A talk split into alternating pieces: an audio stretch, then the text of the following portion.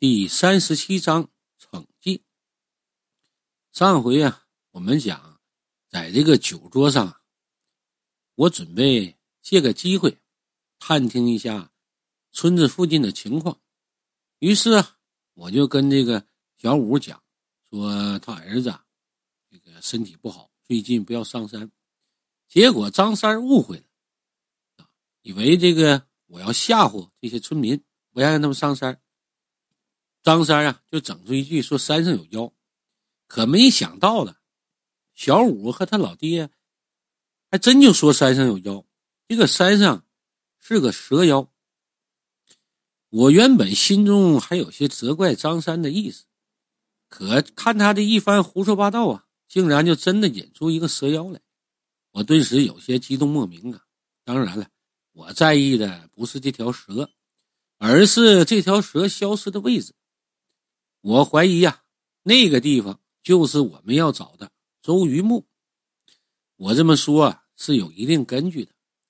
立新这个村子呢，立位于啊都督山脚下，那个水库就是小五家上头不远。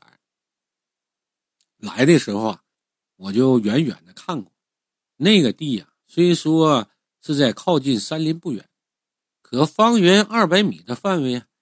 几乎是一片平坦，除了零星有几个坟头以外，并没有任何的遮挡物。那条大蛇能够突然间消失的无影无踪，唯一的解释啊，就是附近有幻阵或者是迷魂阵。再联想到先前那个残本上的一段文字：“安庆、庐江等处布下遗嘱，后以大都督之言于都督山。”外部奇门迷魂阵长形，内用十二都天门阵守穴，两相一验证啊，我立马就分析出那个水库就是张三等人一直苦苦寻找的周瑜墓。得到这样的结果啊，可谓是喜忧参半。喜的是呢，周瑜墓近在咫尺；忧的是啊，那条蛇妖，蛇成妖啊，在普通人看来。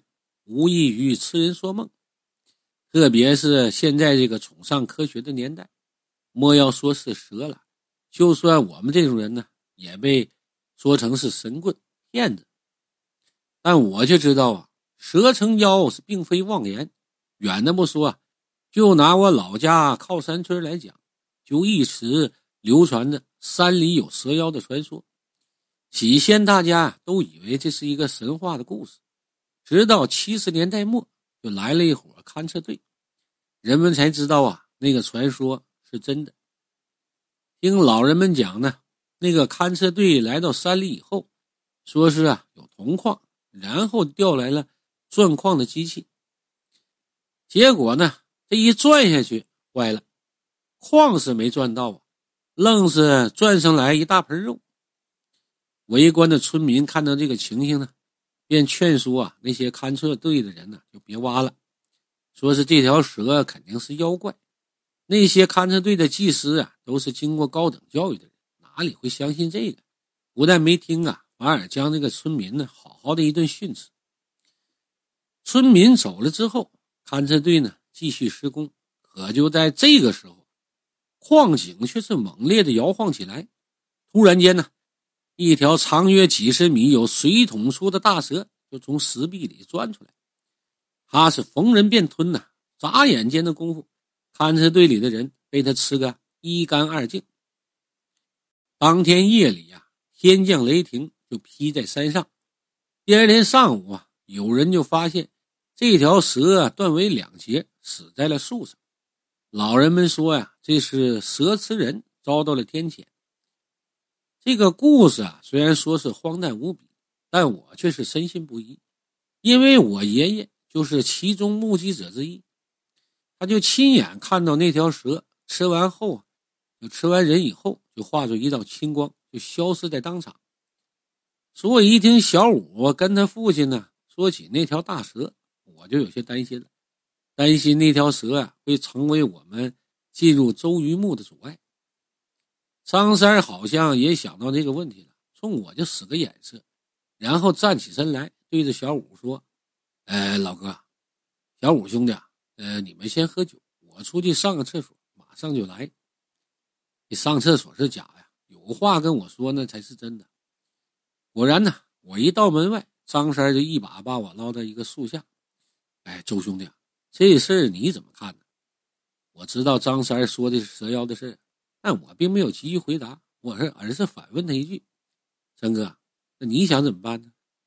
张三见我是避而不答，无奈的摇摇头：“哎，我能怎么办呢？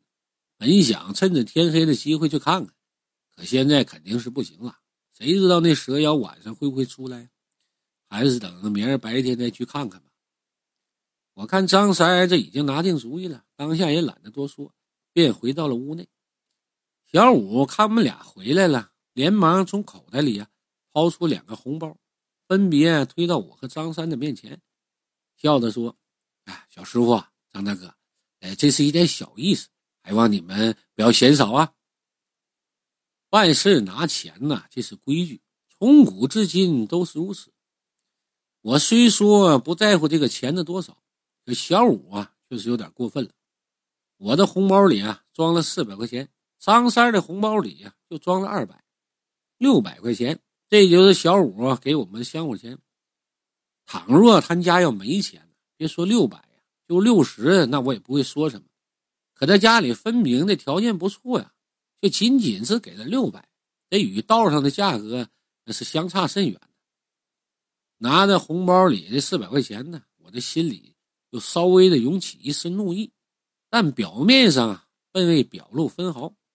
心下就暗自打定主意：倘若这小五下次有事再求到我，那我一定狠狠的，我得宰他一刀。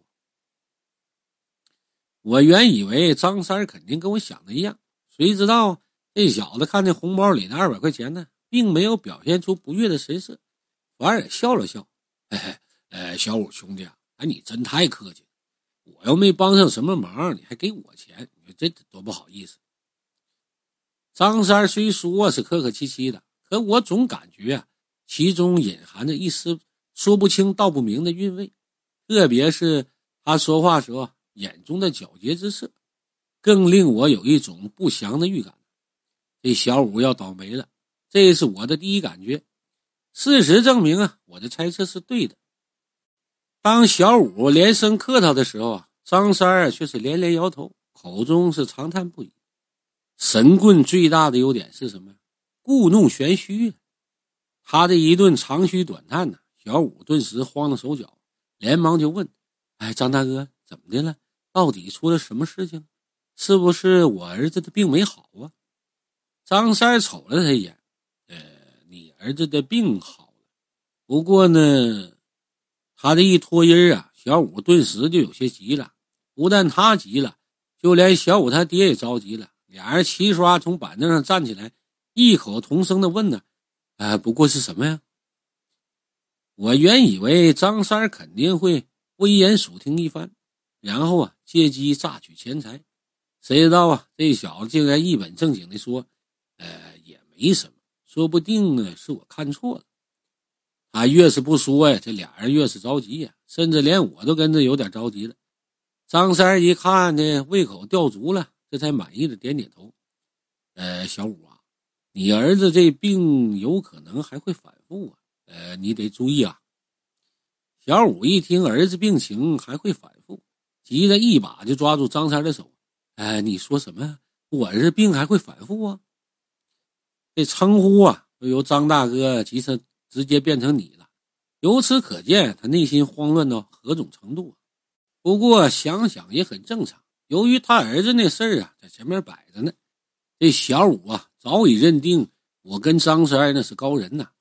莫说现在张三只说他儿子病情会反复，就说他儿子会有大难临头，那我怀疑小五也会深信不疑的。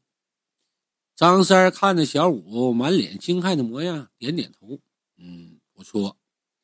字数虽不多呀，可这将小五吓得一个踉跄，差点跌倒在地呀。”要不是他老爹在后边扶了他一把呀，我估计他会直接撞他家桌子角，弄个头破血流的。张三儿看着小五一脸失魂落魄的样，叹了口气：“哎，罢了罢了啊，看你为人也极为忠厚，我索性就帮你一把。这张三说帮啊，我就知道这小子他没安好心。不过小五跟他爹却是不知道张三是心存歹念。他们一听说这张三肯主动帮忙，那是感激涕零啊，好话说了一大堆呀，直接就把张三吹捧的是天上无地下有了。这家伙才慢腾腾的就指着他小五家里一张老虎图，在中堂挂着那画。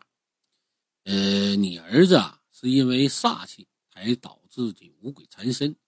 要想彻底解决此事呢，你将这幅画挂到你儿子的房间，那就行了。他似乎啊怕这个小五跟他爹听不懂，于是又解释一句：“呃，老虎具有镇宅化煞、辟邪之作用，将它挂在卧室，便能免除煞气侵扰。”小五一听，一副老虎画就能救他儿子，二话没说啊，就将中堂画给弄下来。而我则是有些无语了。这老虎虽有镇宅化煞、辟邪的作用，但却不能挂在卧室里，因为老虎啊，这个有镇宅肃杀之物啊。倘若将它挂在床头，不但就起起不了这个免除煞气的作用，反而会影响气运，损害健康。就拿前年一个例子来说吧，呃，有个老板姓陈，南京人呐，他找到我师傅说呢，自己是天天晚上做噩梦，而且这一天一天的都不带间断的。我我跟师傅啊到他家一看，原来在他的卧室里挂了一张猛虎图，我师傅啊就让他将那张图挂到客厅，结果呢，当天晚上就再也没有做噩梦了。这眼下我一看张三让小五将猛虎图挂到他儿子的卧室，我就知道他什么打算了。不过我也没有阻拦呢，只要张三儿不太过分，不会危及对方的性命啊，我就不会出手。毕竟这小五实在是欺人太甚，略作惩戒那也是应当的。随后啊，在张三儿的帮助下，猛虎图被挂在了小五儿子的卧室。事情到了这一步啊，就已经没有在小五家逗留下去的必要了。当下我立马就提出辞行，小五是假意的挽留一番，然后啊，将我们就送到了村口。回到国际宾馆以后啊，我就原本想好好休息一下，一切等明儿醒了再说。结果张三却找上门了。对于他的到来呀，那我是早有预料，因为明儿就要去都督山了。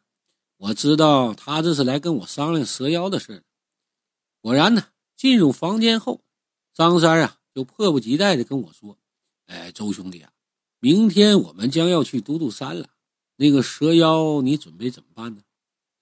面对他的询问呢，我没有立即回答，而是反问了一句：“三哥，你觉得我们几个能打过蛇妖吗？”